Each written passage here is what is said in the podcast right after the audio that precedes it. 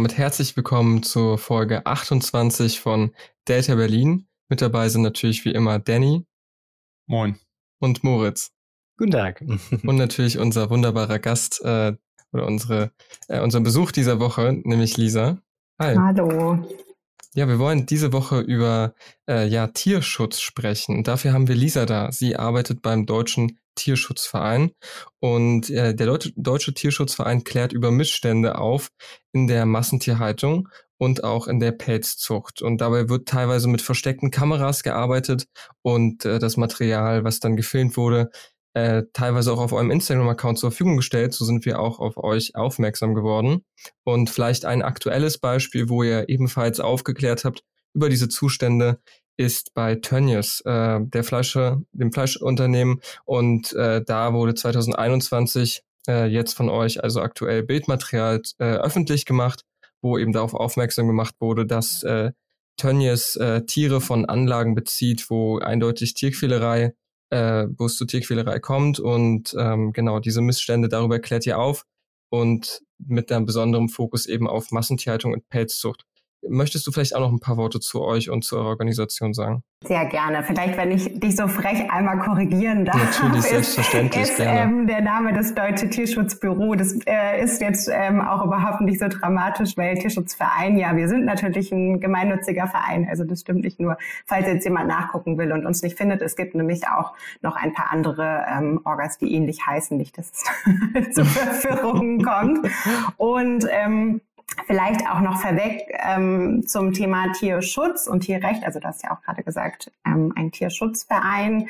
Ähm, vielleicht darf ich auch das korrigieren, auch wenn das mit unserem Namen vielleicht ein bisschen verwirrend ist, der noch einfach aus älteren Zeiten äh, da ist, aber wir uns eigentlich inzwischen eher als ähm, Tierrechtsorganisation verstehen. Tierschutz ist einfach ein bisschen der gängigere Begriff, den man einfach auch so kennt. Und es ist auch per se nicht falsch, das zu sagen. Aber ähm, der Unterschied ist einfach, dass im klassischen Tierschutz eben es ja keine generelle Kritik an der Nutzung und Ausbeutung von nichtmenschlichen Tieren gibt. Die Interessen von Menschen stehen halt immer an erster, an erster Stelle und ähm, jemand, der zum Beispiel sich für den Tierschutz einsetzt, ist nicht automatisch jemand, der auch re gleiche Rechte für, für Tiere ähm, fordert. Das ist eben im Tierrecht anders. Also die Forderung von ähm, Tierrechts- oder auch vielleicht Tierbefreiungsbewegungen gehen weiter als Tierschutz und sie fordern eben eine generelle Abschaffung von Tierausbeutung in jeglicher Form und auch die Abschaffung ähm, von Tiernutzung. Also es steht eben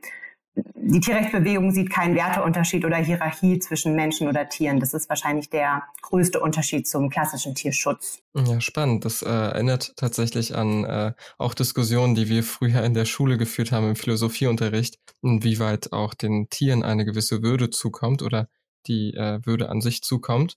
Ähm, und ja, bevor wir vielleicht ein bisschen so tief ins Thema einsteigen, vielleicht erstmal ganz grundsätzlich, Lisa, wie kamst du eigentlich zum Tier?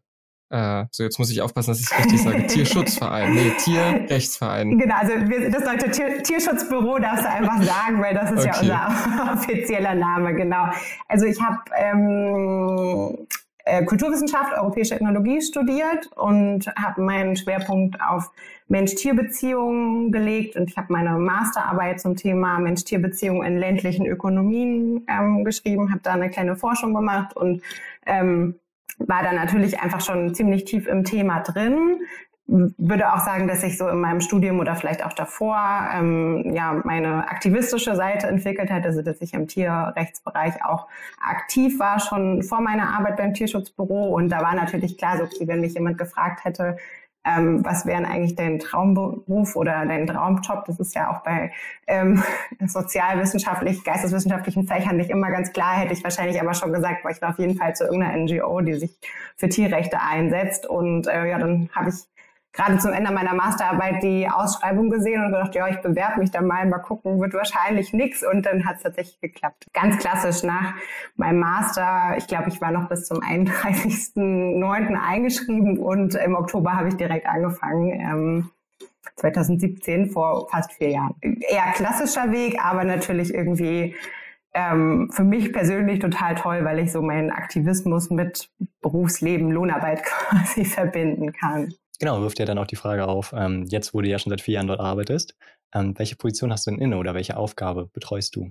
Also ich habe angefangen ähm, als Projektkoordinatorin für das Unterprojekt Tierpatenschaft mit Herz. Da kann ich vielleicht kurz was zu sagen, weil einem das jetzt wahrscheinlich erstmal so nichts, nichts klassisch sagt, was da jetzt meine Aufgabe ist. Also das ist ein äh, Projekt ähm, vom, vom Deutschen Tierschutzbüro und auch so einer der wichtigsten Bestandteile unserer Arbeit, ähm, weil wir bei unseren Undercover-Recherchen, also der Gewinnung von Bildmaterial in Mastanlagen oder Pelzanlagen, da kommen wir ja wahrscheinlich auch nochmal dazu, immer mal wieder Tiere retten können oder befreien können. Und diese Tiere bringen wir auf Lebenshöfe, wo wir dann eben ja, bis an ihr natürliches Lebensende quasi den Lebensunterhalt ähm, finanzieren und auch natürlich dafür sorgen, dass sie da in Schutz leben, unter Schutz leben können.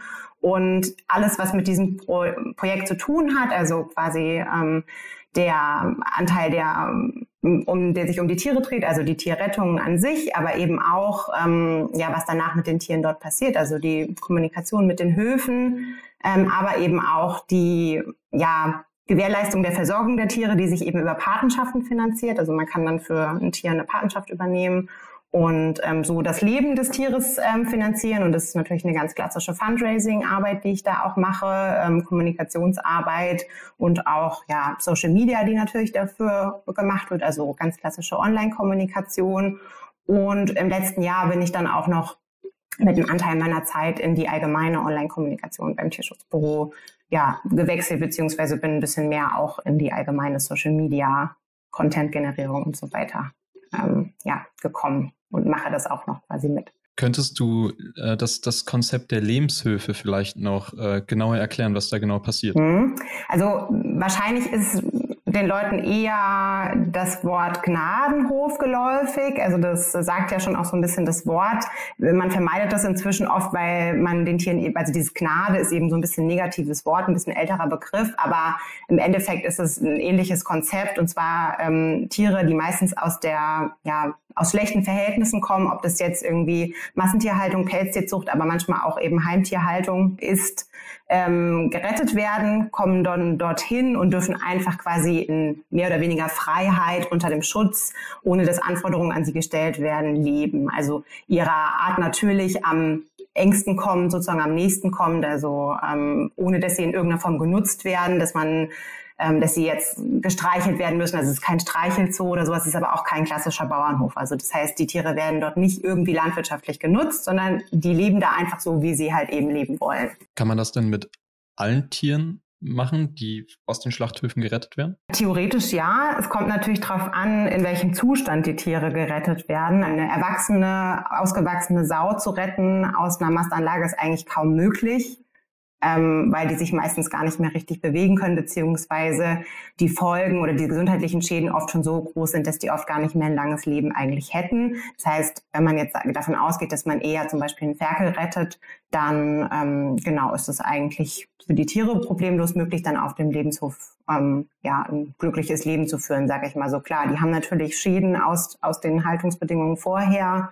Nicht, wenn man jetzt mal den Pelzfuchs anschaut, der eben in einem Gitterkäfig groß geworden worden ist und ein paar Monate gelebt hat, die haben meistens so massive Schäden an den, an den Pfoten, Deformierungen, dass die halt eben schwierig laufen können, da bedarf es halt einer größeren tierärztlichen Versorgung danach. Wie, wie kann man sich dieses Retten genau vorstellen? Ich, ich glaube, das ist bei mir noch nicht ganz angekommen. Der Großteil unserer Arbeit oder der, der Hauptschwerpunkt ist ja eben Öffentlichkeitsarbeit zum Thema Massentierhaltung und Pelzsitzsucht, wie du ja auch schon gesagt hast. Und um diese Bilder eben zu veröffentlichen, bedarf es ja auch irgendwie der Kreierung dieser Bilder oder die Aufnahmen dieser Bilder. Während dieser Recherchen ist es eben so, dass wir natürlich, wenn wir Tiere finden ähm, oder dort vorfinden, die zum Beispiel ähm, verletzt sind oder auch klar ist, okay, die würden wahrscheinlich in nächster Zeit geschlachtet werden oder getötet werden. Und wir wissen, es gibt einfach einen Platz auf dem Lebenshof, das wird vorher meistens kommuniziert, weil es natürlich äh, klar sein muss, wo das Tier danach hinkommt. Also ähm, können natürlich jetzt nicht sagen, wir nehmen jetzt einfach zehn Tiere mit und dann äh, mal gucken, was damit passiert. Das muss natürlich vorher geklärt sein. Und wenn wir wissen, es besteht die Möglichkeit, ein Tier zu retten oder zu befreien, dann bedeutet das, dass dort Tiere eben ja mitgenommen werden, sozusagen. Wir sagen befreit. Ja. Aber wenn ihr sagt befreit und mitgenommen und du hast auch gerade das Wort gesagt klärt, mhm. mit wem klärt ihr das? Also geht ihr, äh, also sozusagen, ich glaube, der springende Punkt ist auch und da äh, gesellt sich auch tatsächlich ein bisschen die nächste Frage an. Äh, mit den, mit den Aufnahmen auch, ne? In, passiert das eigentlich auf legalem Wege? Mhm. So, also das ist jetzt vielleicht eine Doppelfrage in einer, ne? Also ja. wie, wie kommen die Tiere zu euch und wie kommt das Material an euch? Das Material wird uns zum Teil zugespielt, also wir machen das nicht immer selbst. Ähm, manchmal machen das AktivistInnen oder ja einfach ähm, Leute aus der Zivilgesellschaft, sage ich jetzt einfach mal, die oder vielleicht auch aus anderen Positionen, die das aufnehmen und uns das zuspielen. Aber wir dokumentieren eben auch selber ähm, in Stellen und ja, Mastanlagen, zum Beispiel auch in Pelzzuchtanlagen. Und wir sehen das als ein legitimes Mittel an, um der Öffentlichkeit und der Gesellschaft eben zu zeigen, wie es hinter den Türen der Anlagen aussieht und wie die Tiere dort leben. Also diese Bilder zeigen ja unter anderem auch Straftaten und übelste Tierquälerei. Und ähm, das ist dann im Übrigen auch völlig legal. Ähm, und ähm, ja, so zum Beispiel solche Taten und Zustände zu dokumentieren und dann eben auch anzuzeigen und zu veröffentlichen. Also da gab es zum Beispiel auch einige Gerichtsverfahren schon, wo TierrechtsaktivistInnen angezeigt worden sind, weil sie eben ja scheinbar illegal ähm, Material aufgenommen haben oder gefilmt haben in, in Anlagen und dann aber von den Gerichten so entschieden wurde, dass das als legal zu bewerten ist, weil eben ja Straftaten so aufgedeckt worden sind und deswegen das als legitimes Mittel ähm, ja, bewertet wurde. Und bei den Tieren ist es eben so, weil ich habe ja vorhin gesagt, geklärt, einfach mhm. so, ähm, mit den Lebenshöfen wird quasi abgesprochen. Also das heißt, wir wissen vorher, ein Lebenshof, der hat ja mit diesem, mit der ja, möglicherweise mit der Anlage erstmal per se nichts zu tun, sagt uns, wir haben gerade Kapazitäten, zum Beispiel ein Schwein aufzunehmen. Ähm, dann sind wir oder Aktivisten in der Anlage und sehen da ein Tier, was möglicherweise ähm, verletzt ist. Ähm, dann kann man eben besprechen, okay, nimmt man dieses Tier mit oder nicht. Wenn man sich dafür entscheidet, nimmt man das mit. Ähm, ja, dann nehmen wir das mit. Das ist natürlich dann nicht mit dem Besitzer, der Besitzerin äh, von der Anlage abgesprochen. Ist das dann illegal? Also gab es da Gerichtsfälle? Ähm, soweit ich weiß, glaube ich nicht. Es wäre wahrscheinlich unter ähm, unter Umständen könnte das als eine Art Diebstahl gewertet werden. Wir sehen das als ein legitimes Mittel. Ähm, quasi, sonst wäre das auch aus unserer Sicht eine unterlassene Hilfeleistung, ein verletztes Tier einfach da liegen zu lassen und würde unter Umständen wahrscheinlich auch so bewertet werden. Je nachdem, es kommt natürlich ganz auf die Bewertung im Nachhinein eben an. Aber was ich sagen kann, ist, dass es da noch nie zu irgendeiner ähm, Verurteilung oder irgendwas kam. Also es hat sich so ein kleiner Gedanke noch aufgekommen, das ist keine Frage, aber so, ne, wenn ihr das davon ausgeht, dass äh, diese Tiere eine Würde haben und ihr dann da reingeht und äh, dann entscheidet, welches Tier ihr mitnehmt, dann wägt ihr ja auch Leben gegeneinander ab und das würde sozusagen den Tieren die Würde absprechen. Das ist jetzt ein sehr philosophischer Ansatz, den wir auch gerade bei der Corona-Krise als Schwierigkeit hatten, ne? dass äh, wenn die Kliniken äh, überfüllt sind, dass man dann abwägen muss. Äh, und interessant, dass ihr dann anscheinend oder gewisse Leute der Organisation auch in solche äh, Prozesse eingebunden sind, dass sie sich entscheiden müssen, welches Tier sie mitnehmen. Das habe ich gerade nur so gedacht, weil wir den Begriff der Würde am Anfang auch hatten. Das ist spannend. Also ich glaube auch, was man vielleicht noch dazu sagen kann, ist, das ähm, ist auch manchmal so ein kleiner, ja, ein kleiner Vorwurf oder auch eine Frage, auch aus vielleicht auch aus der Community oder aus den UnterstützerInnen, ähm, der dann kommt, warum denn eigentlich jetzt zum Beispiel nur ein Tier oder ne, warum denn jetzt, also was macht schon das aus? Dass jetzt ein Tier gerettet wurde, aber vielleicht 3000 andere Enten weiter in der Massanlage bleiben und in den nächsten Tagen geschlachtet werden. Und es ist natürlich ein Punkt, den man aufmachen kann und den wir natürlich jetzt auch hier auf unterschiedliche Arten diskutieren könnten. Aber aus unserer Sicht ist es halt eben natürlich immer was Symbolisches. Also das ist eine, diese Rettungen sind erstmal auch symbolisch. Für dieses Tier macht das natürlich aber einen sehr großen Unterschied. Also wenn man jetzt das Einzelschicksal quasi betrachtet, ist das natürlich für das Tier, was möglicherweise erst wenige Wochen alt ist, im Vergleich dazu, dass es ein ganzes Leben auf dem ja, Lebenshof hätte, natürlich ein sehr, sehr großer Unterschied. Und das ist natürlich für uns immer so im Fokus. Also klar ist es hart, das zu entscheiden und diese Entscheidung auch dann letztlich zu treffen vor Ort, steht dann natürlich das, das Einzelschicksal eben auch im, im Vordergrund. Wir haben auf eurer Website gesehen, dass ihr äh, bestimmte Wörter in, in Klammern setzt, zum Beispiel Nutztiere, äh, und oder Haustiere. Vielleicht kannst du das einfach noch mehr erläutern, welche äh, Probleme sich vielleicht mit den Begriffen aus eurer Sicht ergeben. Mhm. Also erstmal würde ich sagen, ich glaube, die Tierwelt ist natürlich sehr, sehr vielfältig und nicht jetzt ähm, in irgendwelche Kategorien einfach so zu unterteilen. Also man sagt ja auch oft, das ist ein Wildtier oder das ist eben ein Haustier oder eben Nutztier. Und das Problem ist natürlich, dass diesen Labels, die man da aufmacht, auch unterschiedliche Rechte eben ähm, zugesprochen werden. Also mhm. ein Wildtier, dem schreibt man natürlich zu oder dem gestattet man das, ist möglicherweise in möglichst großer Freiheit zu leben. Wiederum ein Nutztier ähm, nehmen wir jetzt mal ein Schwein, das die gleiche Intelligenz hat wie ein Hund, nur weil es das Label Nutztier hat, ähm, darf es eben gegessen werden. Wiederum ähm, das Haustier, der Hund, der mit auf dem Sofa liegen darf und wo die meisten Leute sich weigern würden, eben da den Hund zu töten und es dann eben auch zu essen und dann aber zum Abendbrot ähm, wiederum die Wurst auf dem Teller haben. Also eben diese Labels, die das eben mit sich bringen, sehen wir halt deswegen halt als sehr kritisch oder diese hm diese Wörter, weil das natürlich eben irgendwelche ja, Rechte auch immer oder vielleicht auch Privilegien mit sich bringt. Deswegen versuchen wir das dadurch eben aufzulösen oder dadurch kenntlich zu machen, ähm, indem wir das in Anführungszeichen setzen. Ich glaube, wir nutzen den Begriff halt trotzdem weiter, weil das den Leuten dadurch eben auch klar ist, um was es eben geht. Ne? Also das ist ja oft so, dass man halt ähm, trotzdem noch ein Wort verwendet, damit klar ist, um was geht's hier eigentlich, aber eben deutlich macht, dass man sich davon irgendwie in irgendeiner Form distanziert. Meinst du, ohne diese Kategorisierung würden Menschen anders mit den jeweiligen Tieren umgehen oder ein anderes Bild von denen haben? Wahrscheinlich nicht per se, Mhm. Aber durch die Auflösung solcher Kategorien wahrscheinlich eben schon. Also ich glaube, mit den Privilegien, die mit diesen Kategorisierungen vielleicht auch fallen würden, würde das natürlich schon was anderes machen. Also das Wort Haustier impliziert ja auch schon etwas. Also es sagt eben, das Tier lebt im Haus vermutlich und das Nutztier darf genutzt werden. Also das macht ja auch schon ganz klar was. Ich weiß nicht, ob das nur durch die Bezeichnung alleine sich schon ändern würde, aber ich denke mal, also wir wissen ja auch inzwischen, dass Sprache ähm, einfach ein großes Mittel ist und ich glaube deswegen auch, dass das eben wichtig ist, sich davon zu ähm, ja, ein bisschen zu distanzieren. Aber gibt es denn vielleicht auch einen Grund, warum diese Kategorisierung da ist? Ja, na klar. Also das äh, legitimiert natürlich auch ganz äh, klar die, das, das Verhalten, was wir den Tieren gegenüber zeigen. Also natürlich ist es ja auch für mich oder für eine Person viel leichter, wenn ich sage, na gut, das ist eben Nutztier. Darauf berufen sich ja auch viele Leute. Ne? Das ist halt aus der Historie gewachsen. Ähm, Schweine essen wir nun mal eben und ein, äh, in unserer Kultur zum Beispiel. Also das ist ja auch wiederum die Frage in anderen ähm, ähm, Kulturen ist es ja zum Beispiel auch anders. Da werden ja auch wiederum andere Tiere anderen Kategorien zugeschrieben. Also beispielsweise ist ja auch der Hund nicht in jedem ähm, automatisch in, in jeder Kultur oder in jedem Land äh, ein Haustier und wird jetzt wie jetzt bei uns in Deutschland zum Beispiel so stark ähm, als Haustier ähm, ja, behandelt und kommt diesen Privilegien zu und diese gleiche Liebe vielleicht auch. Ähm, was vielleicht dazu noch spannend ist, ähm, die ID hat heute einen Beitrag veröffentlicht, der sagt, dass in Deutschland jeden Tag zwei Millionen Tiere geschlachtet werden. Und wenn ähm, in Deutschland alle Haustiere ähm, in der gleichen Geschwindigkeit quasi getötet werden würden, dann wären in 17 Tagen alle Haustiere tot.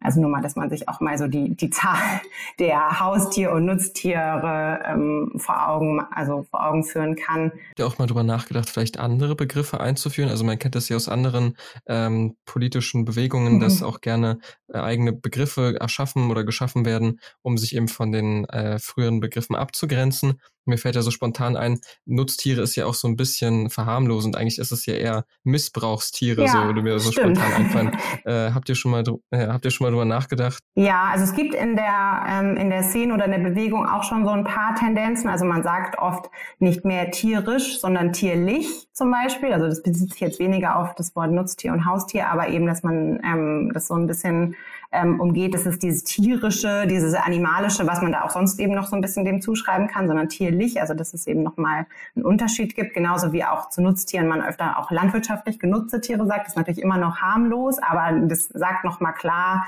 ähm, dass es eben was mit der Landwirtschaft zu tun hat auch. Ich habe das vorhin vielleicht gesagt, ich weiß nicht, ob das ähm, ob das aufgefallen ist, aber das, dass man auch sagt, Tiere, Menschen sind ja eigentlich auch Tiere, dass man eben sagt, nicht menschliche Tiere.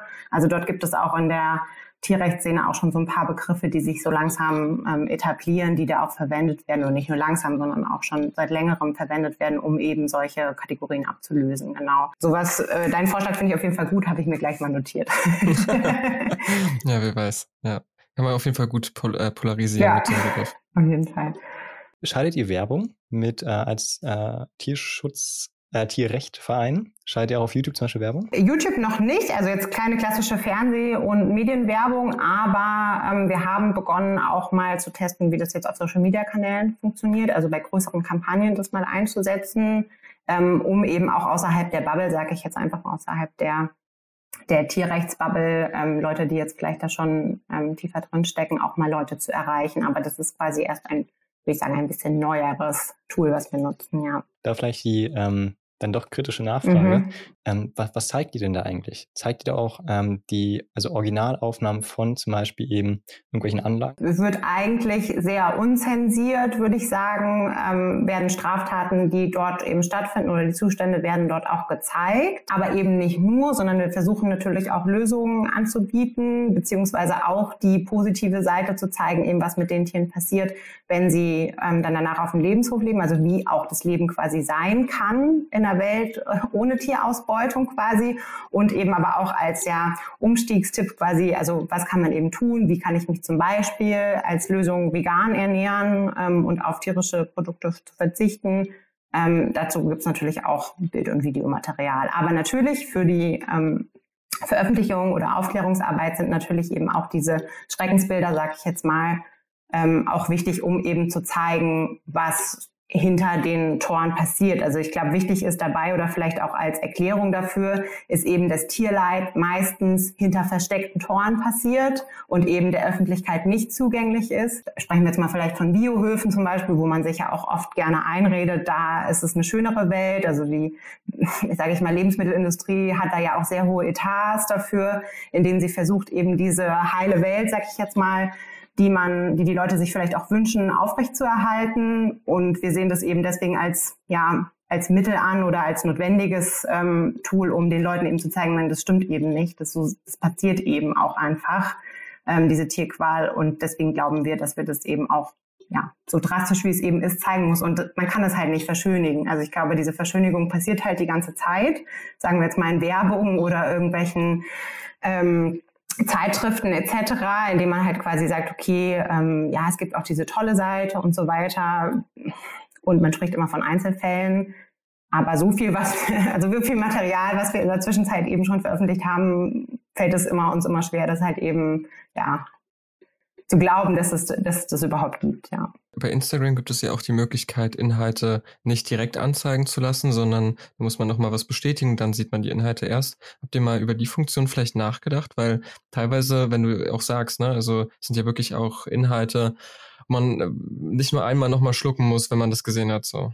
Ja, auf jeden Fall, genau. Also das ist, ähm, ist uns auch ähm, inzwischen auch bewusst geworden, dass es, glaube ich, nicht alle Leute immer gleich gut vertragen können oder aus verschiedenen Gründen eben ähm, eine Triggerwarnung nötig ist. Deswegen machen wir das zum Beispiel auch ähm, auf unserer Webseite, wenn wir dort sehr, sehr drastisches Material veröffentlichen, dass wir darauf hinweisen.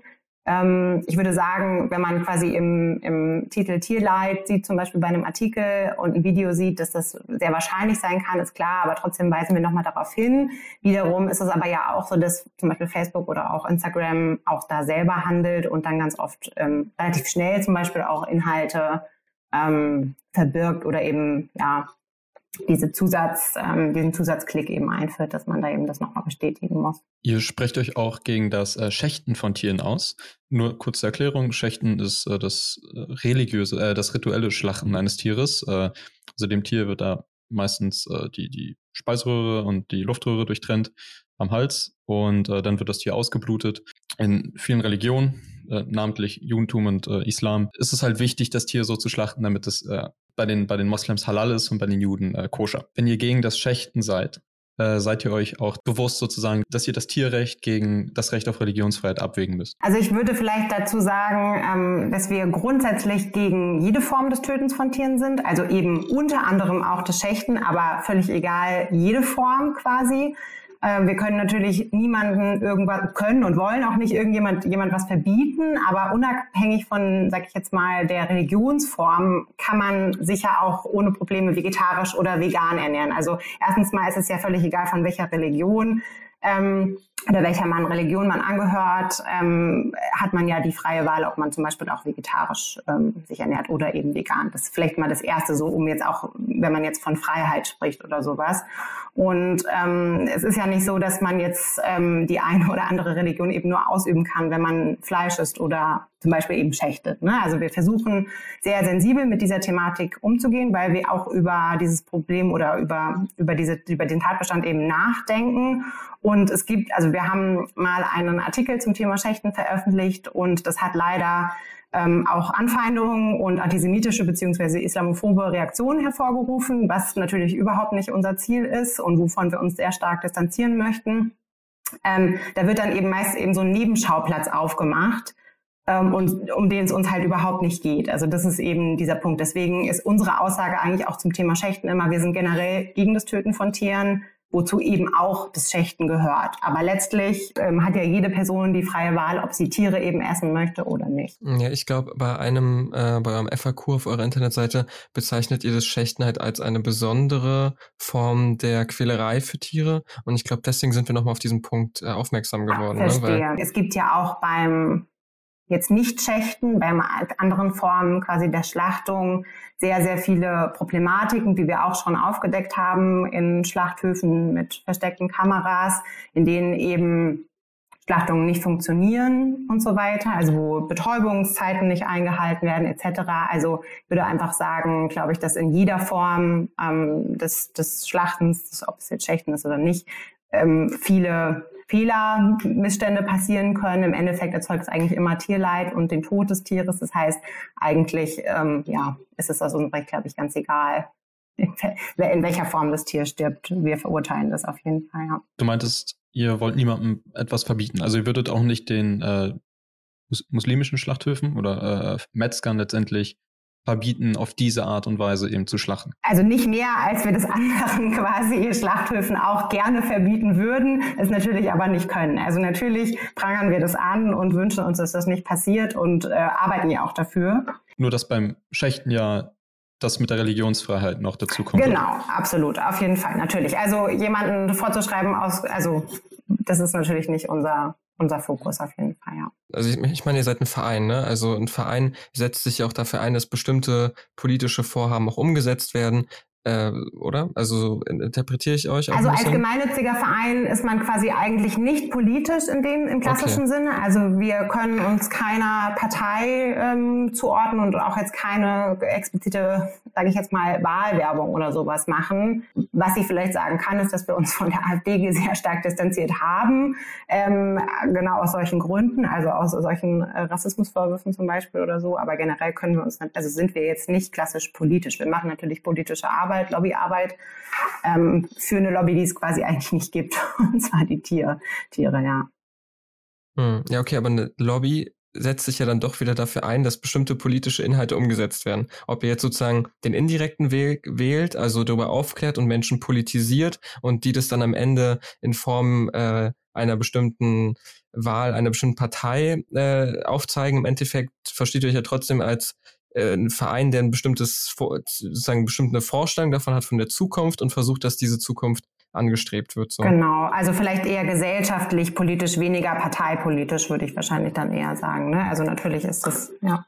Genau, ich glaube, nur die Frage, die gerade von Danny dann auch ein bisschen mit reinkam, ist, inwieweit dann Verbote ein Bestandteil von dieser, äh, ich sag mal, von dieser Lobbyarbeit sind. So mhm. interpretiere ich zumindest Danny deine Frage gerade eben ein bisschen.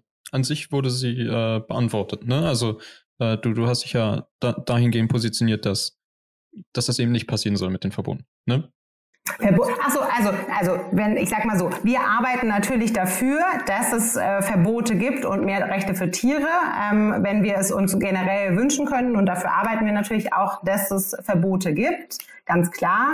Aber die sind jetzt ja nicht an eine Partei geknüpft, beziehungsweise mir fällt gerade keine Partei ein, die tatsächlich in der Realität umsetzt, ähm, dass es ein Gesetz äh, gibt, dass es quasi keine Schlachthöfe mehr gibt. Ne? Also das ist natürlich mhm. ein sehr, sehr hohes Ziel irgendwie. Aber ähm, ja, natürlich ist unser, also wenn wir jetzt quasi den Umkehrschluss machen und sagen, wir wollen, dass keine Tiere mehr ausgebeutet werden und dass keine Tiere sterben, ähm, dann gehört dann natürlich auch dazu, dass wir fordern, dass es keine Schlachthöfe mehr gibt. Okay, nämlich da war der, der springende Punkt, glaube ich, wo ich gerade so ein bisschen so dieses Missverständnis gewittert habe zwischen euch beiden, inwieweit jetzt auf Verbote zurückgegriffen mhm. werden soll. Weil ich meine, es ist natürlich auch denkbar, dass man als Verein nicht über Verbote arbeitet, sondern eher über einen gesellschaftlichen Wandel und dann einfach die Nachfrage senkt und dadurch kein Verbot nötig ist, also eher Anreize schafft. Genau, also das wäre tatsächlich wahrscheinlich auch der, also das ist vielleicht auch eher ein bisschen meine persönliche Überzeugung, aber auch äh, die des Vereins. Unsere Arbeit ist ja darauf quasi ausgelegt und der Fokus ist ja auch auf Öffentlichkeitsarbeit und nicht auf politische Arbeit. Das heißt, wir sind ja weniger damit beschäftigt, Petitionen zu starten, die jetzt quasi irgendwelche Gesetze formulieren, sondern eben darauf aus den die KonsumentInnen quasi dazu bewegen, auf andere pflanzliche Produkte zum Beispiel umzusteigen, anstatt tierische zu kaufen. Das heißt, es ist ja genau das, was du gerade eigentlich gesagt hast, ne? dass wir quasi einen gesellschaftlichen Wandel versuchen voranzutreiben, statt irgendwelche Gesetze oder Verbote ähm, sofort zu formulieren oder durchzubekommen. Aber trotzdem ist es ja in der Form politisch. Also das, das ist natürlich, verschwimmt natürlich auch ein bisschen miteinander. Dann vielleicht noch eine letzte abschließende Frage für die erste Hälfte, bevor wir uns dann in der zweiten Hälfte mehr mit dem alltäglichen Tierschutz, sage ich mal so, beschäftigen, auch deiner persönlichen Position. Es klang gerade schon ein bisschen durch, ne? Also der gesellschaftliche Wandel, dass man auch versucht, Menschen davon zu überzeugen, keine tierischen Produkte zu kaufen. Jetzt habe ich im Hinterkopf gleich wieder dieses Argument, was der ein oder andere Wildjäger natürlich reinwirft, ja, gewisse Tiere müssen geschossen werden, damit die Bestände sich irgendwie die Waage halten. Dann gibt es natürlich wieder das Argument, ja, es gibt keine Wölfe mehr und deswegen müssen die Tiere geschossen werden. Aber der Punkt bleibt, ähm, sozusagen, äh, seid ihr an sich gegen den Verzehr von Tierfleisch, auch wenn es, sagen wir mal, aus diesen Wildbeständen, auch wenn ihr den Begriff vielleicht ablehnen würdet, äh, kommt? Ähm, oder äh, setzt ihr euch in erster Linie wirklich dafür ein, dass Tiere nicht in der Massentierhaltung gehalten werden? Also das oberste Ziel, vor allem der Fokus ja auch, weil wir glauben, dass da das meiste Tierleid eben entsteht, ist natürlich eben Massentierhaltung und Pelztierzucht. Aber wenn wir davon ausgehen, dass wir eine Tierrechtsorganisation ist und unsere ähm, Vision vielleicht auch, dass Tiere im Einklang mit Menschen leben, ohne dass da in irgendeine Form der, der Tierausbeutung, aber vielleicht auch Tiernutzung geschieht, wenn wir vielleicht auch von diesem ethischen oder von diesem Tierrechtsgedanken ausgehen, dass man quasi gleiche Rechte hat, dann geht es natürlich nicht miteinander einher, dass man dann die Tiere töten kann. Also in der, in der End also letztlichen Konsequenz ist es natürlich schon so, dass wir dagegen sind oder dass wir uns nicht dafür aussprechen, dass Tiere für den Menschen getötet werden, so eben auch, dass eben Tiere zum ähm, ja, für, den, für, die Nahrung, für die Nahrung eben geschlachtet oder getötet werden. Ich finde, es ist jetzt schwierig zu sagen, wir sind dagegen ähm, per se. Ähm, wir sind halt dafür, dass Menschen ähm, Tiere nicht ausbeuten und die Konsequenz ist halt meistens oder Tiere nutzen und die, äh, die Konsequenz ist halt meistens dann auch, dass sie die Tiere töten und essen. Das heißt, da sind wir dann natürlich in der Folge auch dagegen. Ja. Es gibt ja auch verschiedene äh, sozusagen Überlegungen, dass man irgendwie Fleisch, was habe ich letztens gesehen, irgendwie Fleisch aus dem 3D-Drucker. Gut, das war jetzt äh, tatsächlich eine pflanzliche Alternative, aber diese Grundüberlegung, dass man Fleisch nicht nur über äh, Zucht erhalten kann, sondern auch über irgendwie Anreicherung von, ich weiß gar nicht genau, wie die das machen, aber ich glaube, äh, wir wissen alle ungefähr, in welche Richtung meine Frage geht, nämlich ähm, ist, lehnt ihr das dann auch ab? Das ist jetzt eine sehr spezifische Frage, ne? aber könnte das eine Alternative für euch sein zu der Massentierhaltung in Zukunft? Ich, ich persönlich glaube, ähm, dass äh, wo wir, wo wir inzwischen schon stehen oder die Entwicklung der letzten Jahre, was die pflanzlichen Produkte angeht, schon so gut ist, dass dieser Schritt vielleicht gar nicht unbedingt nötig sein mhm. wird. Also möglicherweise. Und ich glaube, dass das ähm, ich persönlich noch nicht ganz davon überzeugt bin, dass es in der, sage ich jetzt mal, Masse, in der gerade Fleisch ähm, konsumiert wird und auch ähm, also ja verkauft wird, äh, Tiere geschlachtet werden, dass man das dadurch komplett ähm, ersetzen kann. Das heißt, ich glaube, es ist generell ein Wandel irgendwie nötig. Also ähm, wir kommen da nicht drum rum, wenn wir wenn wir das vermeiden wollen. Aber ich sag mal so, das ist auf jeden Fall eher schon ein, ein Schritt in die richtige Richtung, wobei ich natürlich trotzdem sagen würde, dass mir die pflanzlichen Alternativen immer lieber sind als jetzt irgendwelche ähm, Zellen, die entnommen werden oder irgendwie sowas. Ja. Weil sie natürlich letztlich trotzdem irgendwie tierischen Ursprungs sind. Äh, ja, dann sind wir, glaube ich, mit der ersten Hälfte durch. Wenn Danny, Moritz, wenn ihr beide nicht noch äh, eine Frage habt, eine abschließende, dann äh, würde ich jetzt sozusagen kurz in die Pause überleiten. Wir würden noch mal kurz mit dem äh, Chat chatten, mal gucken, ob da sich Fragen vielleicht ergeben haben. Äh, genau, und wir hören uns dann gleich wieder nach einem kurzen Einspieler.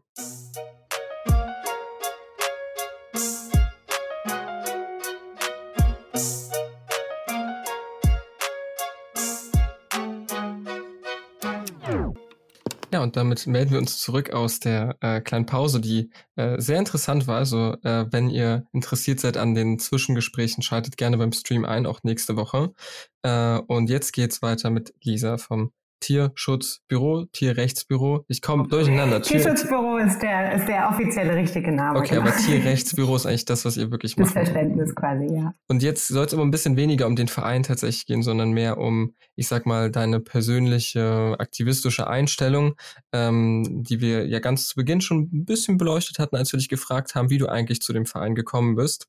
Ähm, und da hätte ich eigentlich eine relativ persönliche Frage, nämlich äh, der Begriff des Alltags ist ja auch immer ganz, ganz wichtig, wenn es da um solche Sachen geht. Was kann äh, ich denn oder was kann man denn, was kann, was kann jeder von uns im Alltag tun, äh, um, ich sag mal so, diesen äh, Zielen der, des Vereins zu entsprechen, so um es mal so zu formulieren? Mhm, ja, also ich glaube, als erstes würde ich sagen, jetzt ganz auf einer theoretischen Ebene, dass man sagen kann, dass man, dass ich gerne eigentlich oder wir auch als Verein, je nachdem, ähm, eigentlich alle Personen nur dazu ermutigen möchten, ein bisschen mehr Dinge in Frage zu stellen. Also das würde ich natürlich auch ähm, über das Tierrechtsthema hinaus sagen, aber generell, dass man halt einfach sich ein bisschen mehr informiert über die, zum Beispiel auch eben durch unsere Arbeit, ähm, was da tatsächlich eben in den, in der Tierindustrie vor sich geht und passiert und was eben hinter diesem Bild steckt. Also sich einfach mal ganz praktisch zu fragen, wieso geben Kühe eigentlich Milch? Also als, als Frage, das habe ich mir ganz lange auch, diese Frage auch nicht gestellt.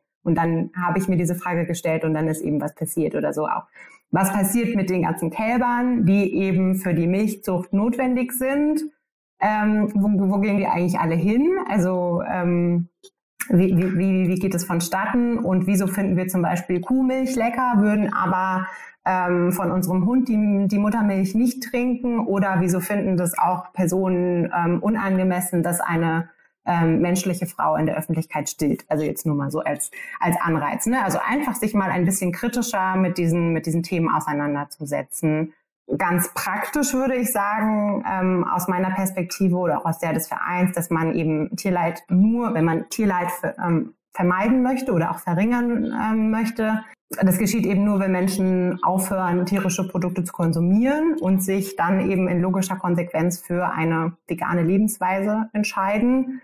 Deswegen kann ich natürlich nur dazu ermutigen, vielleicht auch mal ähm, einfach was auszutesten. Also ich glaube, es gibt ja vielleicht auch als praktischen Tipp oder wenn man jetzt sagt, was kann ich im Alltag tun, ähm, einfach mal sich einen Tag dafür zu entscheiden, die Kuhmilch im Kaffee oder im Müsli wegzulassen und halt einfach mal eine Hafermilch auszuprobieren. Das sind so kleine Sachen, die ich sagen würde, die dann eben indirekt auch Tierleid vermeiden. Ganz praktisch äh, könnte man natürlich sagen, okay, man fährt mal auf einen Lebenshof äh, und ähm, schaut sich an, wie Tiere dort leben, wie ähm, schaut sich vielleicht auch mal an, wie so ein Schwein überhaupt in der Realität aussieht und ähm, was das für, wie viele Ähnlichkeiten man vielleicht zu dem Hund, den man zu Hause hat, die einem auffallen und ähm, überlegt dann mal, ob man vielleicht am Abend noch das Schnitzel essen möchte oder nicht. Ich finde, ich finde, das ist tatsächlich ein sehr, sehr guter Vorschlag, weil ich glaube, ich glaube, ein großes Problem ist, dass ja heutzutage sich der äh, Konsument sehr stark entfremdet von, von dem, was das eigentlich ist, ne? also vom, vom Tier. In, in älteren Zeiten, also wirklich älteren Zeiten, hatte man ja noch eine sehr persönliche Bindung zu dem Tier, was man dann letztendlich verzehrt. Ne? Also das, das hat ja was sehr religiöses, was sehr persönliches auch. Ne? Mhm. Also es war ich meine, in der Steinzeit war es wahrscheinlich teilweise eine Notwendigkeit einfach, äh, aber dementsprechend hat man das Tier dann eben aber auch respektiert und so. Ja, also das, das mit dem Lebenshof oder, äh, oder beziehungsweise auch auf den Schlachthof gehen und sich das anschauen. Ich glaube, das würde, das finde viel, das würde viele Leute einfach äh, die Augen öffnen. Ich glaube, das mit dem Schlachthof ist, ist, ist schwieriger möglich und das, also weil die das natürlich auch nicht wollen. dann würde ich jetzt sagen, dann guckt, guckt man sich das unter Material an, dann sieht man das vielleicht, aber ähm, ist natürlich auch gut, sich einfach, glaube ich, selbst davon zu überzeugen, wenn das eben möglich ist. Ähm, ich glaube, wenn man eine Massanlage, vielleicht Leute, die im ländlichen Bereich wohnen, haben, einfach mal hinzugehen und sich das anzugucken, die Realität und eben nicht nur auf vielleicht Werbung zu verlassen, sich das einfach tatsächlich mal vor Ort anzusehen. Aber ich glaube eben, das ist, glaube ich, genau dieser, dieser wichtige Punkt. Also ich glaube zum Beispiel, ähm, eine, wie eine Kuh aussieht, haben die meisten Leute schon mal in der Realität gesehen, sieht man ja auch schon häufiger mal.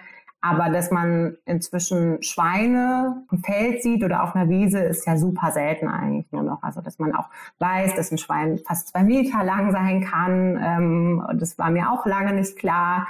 Ähm, und wenn man sich dann zum Beispiel anguckt, in was von einem was für eine Größe das Tier in in der Mastanlage gehalten wird, dann ist das natürlich ein ganz anderes, erschreckendes Bild, als wenn man das jetzt irgendwie Zahlen sieht. Also ich finde auch immer so Quadratmeterzahlen sind ja total nichtssagend, wenn man in der Realität gar nicht weiß, wie groß das Tier eigentlich ist. Du hast jetzt auch schon angesprochen, dass ein sehr legitimes und wahrscheinlich auch sehr intuitives Mittel ist, einfach Vegetarier oder eben sogar Veganer zu sein. Ähm, die Frage wäre jetzt so ein bisschen, ihr als Tierschützer, sage ich jetzt mal so ganz direkt, ähm, wenn einer von euch zum Beispiel jetzt doch Tierprodukte verzehrt, indem er eben noch vegetarisch, eben nicht nur vegetarisch sich ernährt oder nicht nur vegan.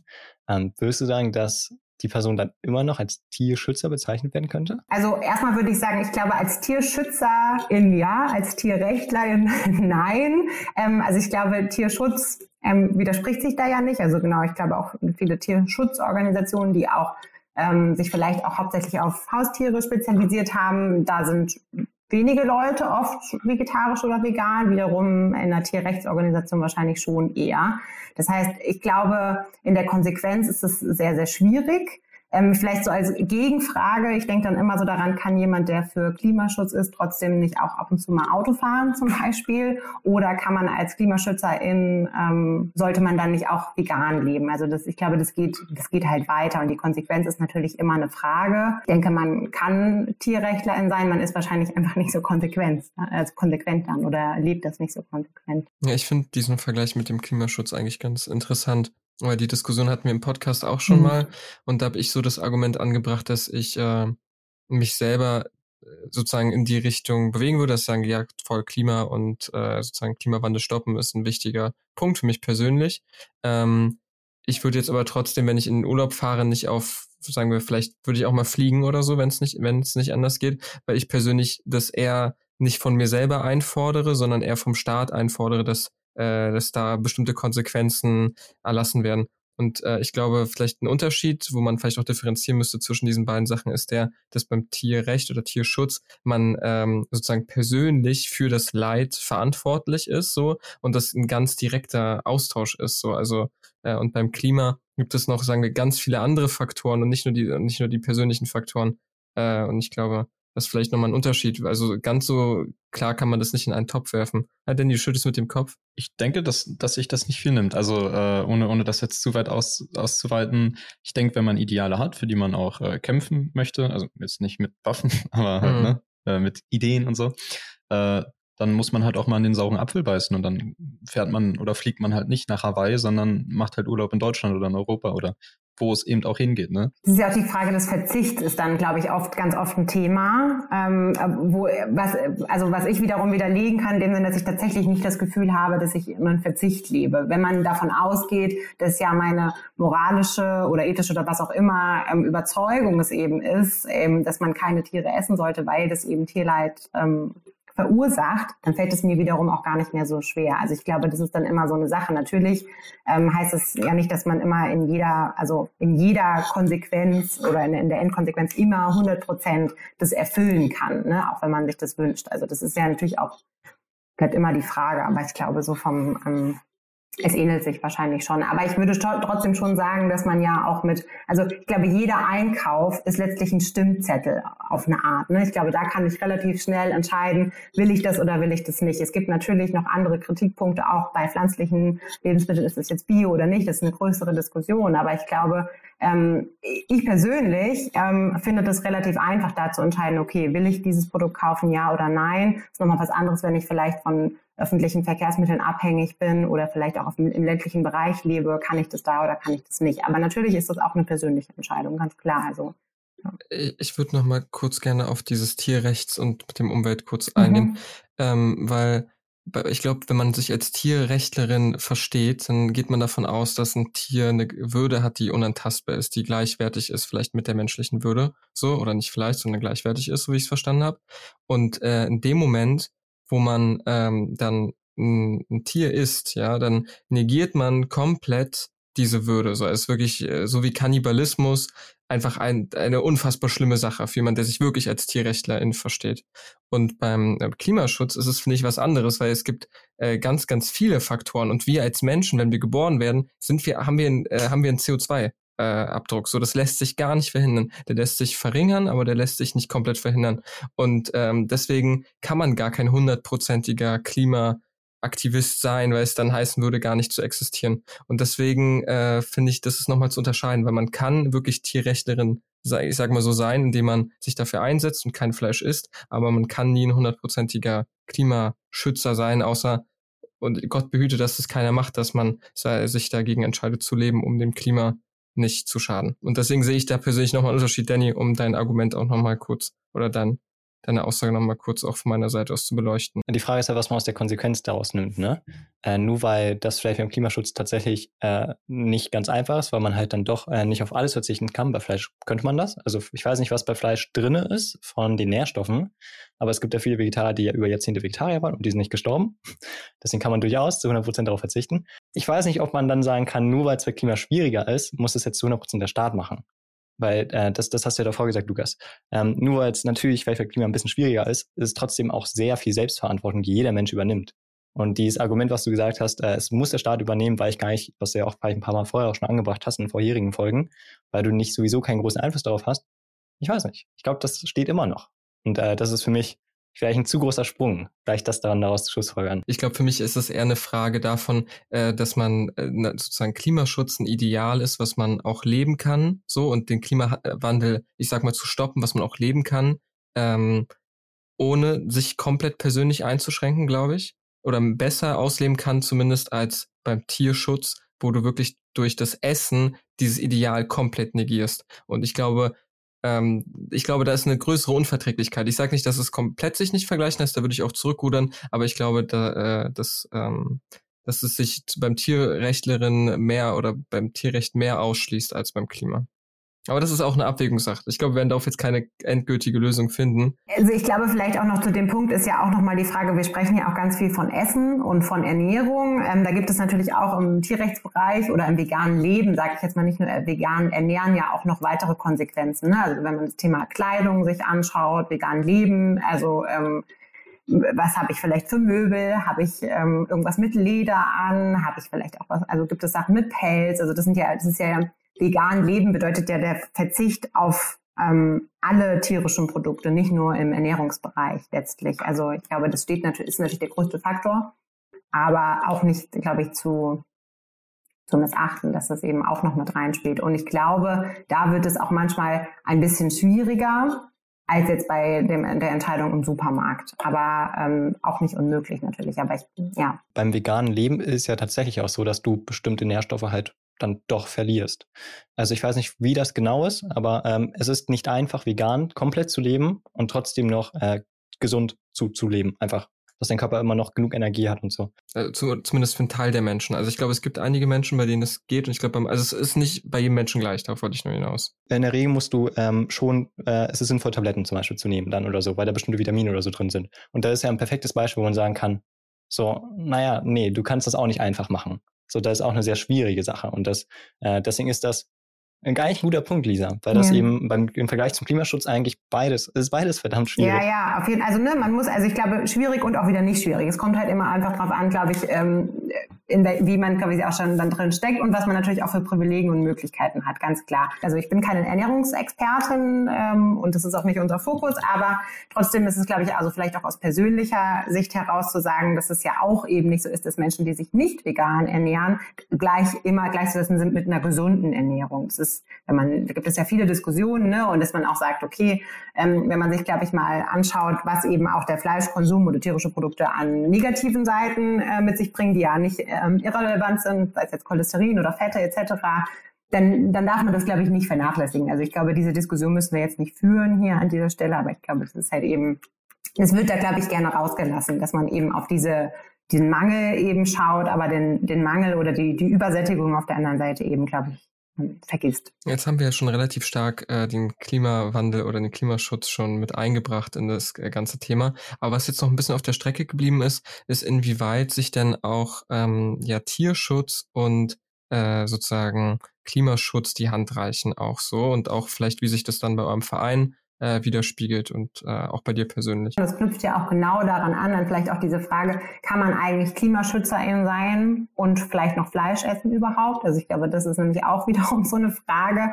Ähm, also was man auf jeden Fall sagen kann, ist, dass die Massentierhaltung zu den größten Verursachern des Klimawandels ähm, beiträgt und dazu gehört. Also ich glaube, das ist schon ein bisschen eine ältere Zahl, aber im Jahr 2016 betrug der Anteil der Landwirtschaft ähm, an den gesammelten Treibhausgasen in Deutschland 7,3 Prozent. Das klingt erstmal nicht so wahnsinnig viel, aber steht ähm, damit immer noch vor der Automobilindustrie, die auf Platz zwei sind als Hauptverursacher.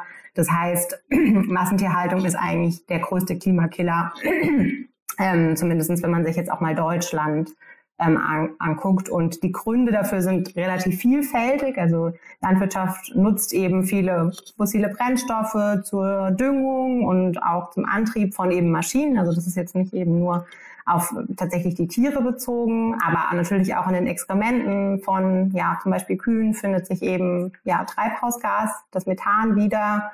Und ähm, ja, man kann da halt auch eben wieder sagen, dass eine pflanzliche Ernährung dem halt auch wieder entgegenwirkt. Also für die Herstellung von tierischen Produkten werden ähm, elfmal ungefähr so viele ähm, fossile Brennstoffe und zum Beispiel hundertmal mehr Wasser benötigt als für die Produktion von pflanzlicher Energie. Also ähm, Entschuldigung, ist das auf jeden Fall, finde ich, ein sehr, sehr wichtiger Faktor. Also sowas wie Wasser, ähm, Landverbrauch, ähm, auch Artensterben sind halt eben ganz, ganz große Anteile von ähm, ja, Klima, ähm, Umweltschutz in, Ver in, Verbindung mit, mit der Tierindustrie. Genau, also ein Großteil von dem Getreide, das ja auch angebaut wird, weltweit, wird halt auch einfach äh, nicht für Menschen angebaut. Also ich glaube, die Viehwirtschaft ist so der, die größte Landnutzung der Welt überhaupt. Ich glaube, 30 Prozent der weltweiten verfügbaren Landfläche, die zuvor irgendwie Lebensraum für eine Vielfalt von, Vielzahl von wildlebenden Tieren und vielleicht auch Pflanzenarten waren, werden dann eben für die Landwirtschaft genutzt. Das ist ein ganz klassischer, klassischer Landraub. Und ähm, ja, so verschwinden halt weltweit ziemlich viele Millionen Hektar, Quadratkilometer äh, Wald jedes Jahr, was natürlich ähm, ein großes Problem ist. Ja. Vor allem in Südamerika. Vielleicht kann man dazu noch sagen, es ist oft so ein klassischer Vorwurf für pflanzliche Lebensmittel, zum Beispiel auch Tofu, der ja aus Soja gewonnen wird, ähm, wo ganz oft das Argument ist, na ja, für Soja wird eben ähm, ja eben ganz viel Landverbrauch ähm, betrieben, ähm, gerade eben in Südamerika.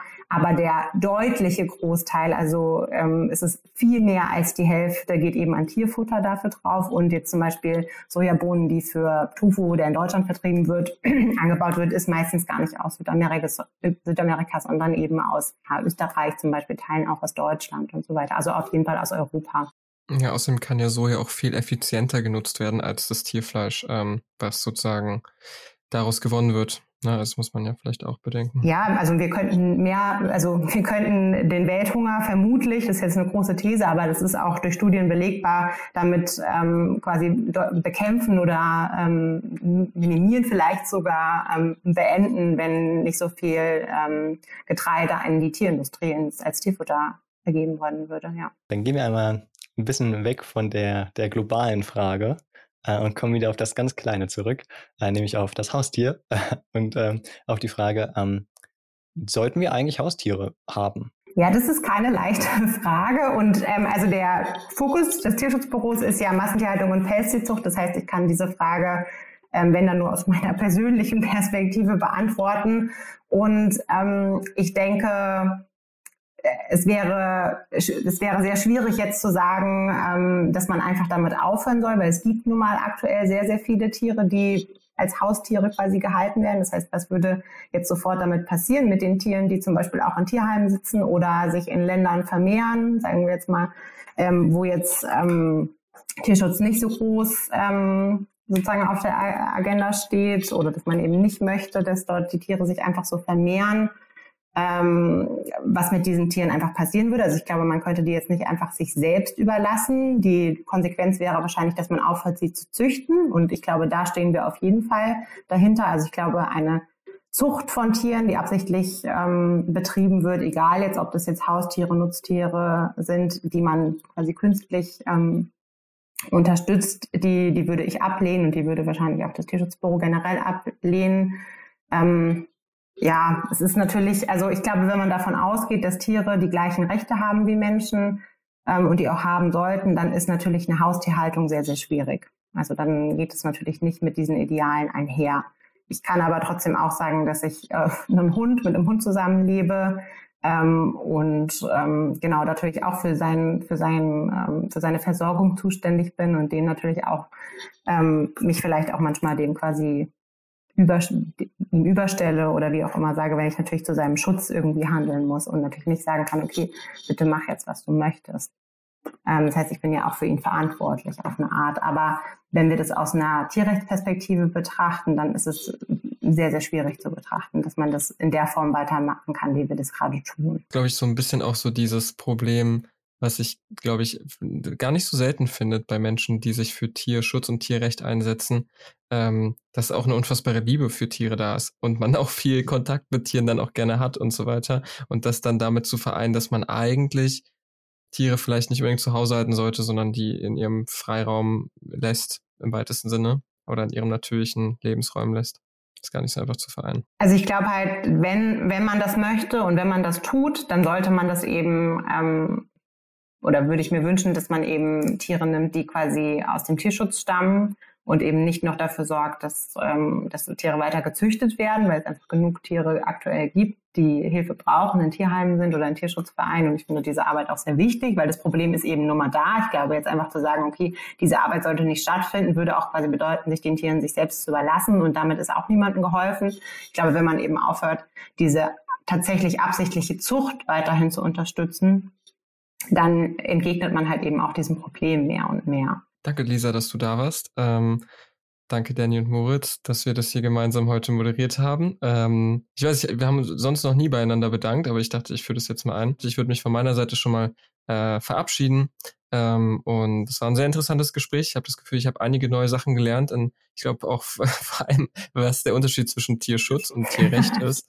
Ähm, und ja, Dankeschön für alle, die bis hierhin äh, reingeschaltet, reingehört haben. Und äh, wir hören uns dann nächste Woche. Genau, äh, danke von mir. Äh, ich freue mich schon auf nächste Woche, euch wieder zu sehen. Auch von mir. Und äh, die sozusagen abschließende Frage, um das abzurunden, wo du äh, das Recht, also das Tierrecht und auch den Tierschutz in fünf bis zehn Jahren vielleicht hier in Deutschland siehst? Mhm, okay, ja, das ist spannend. Also ich würde mir wünschen und ich glaube auch fest daran, äh, dass die durch die Arbeit, die wir machen, aber die aktuellen Entwicklungen, ähm, die Situation für Tiere, vor allem auch in der Massentierhaltung, sich verbessern wird. Ich hoffe sehr, sehr doll, dass Menschen begreifen, dass das ähm, Individuen sind, die man achten sollte und eben nicht ausbeuten sollte. Damit geht eben einher, dass man sich ähm, für eine pflanzliche Lebensweise entscheidet und eben auf tierische Produkte verzichtet. Das wäre auch quasi mein Plädoyer zum Abschluss. Und ähm, ich glaube, es gibt einfach inzwischen ganz viele tolle Produkte, die einem das auch leichter machen, dass man sich eben dafür entscheiden kann, eben auf tierische Produkte ähm, verzichtet und vielleicht dann auch vegan wird. Genau. Und vielleicht noch, ähm, wen das mehr interessiert oder wer natürlich mehr zu unseren Kampagnen auch wissen möchte, der kann natürlich gerne auch auf der Webseite mal schauen, www.tierschutzbüro.de oder eine Patenschaft für ein Tier übernehmen, genau. Und unter Stichwort Tierpatenschaft mit Herz schauen. Mal, wie wir gesprochen haben, sich ein Tier auf dem Lebenshof anschauen. Danke, Lisa. Ja, danke euch.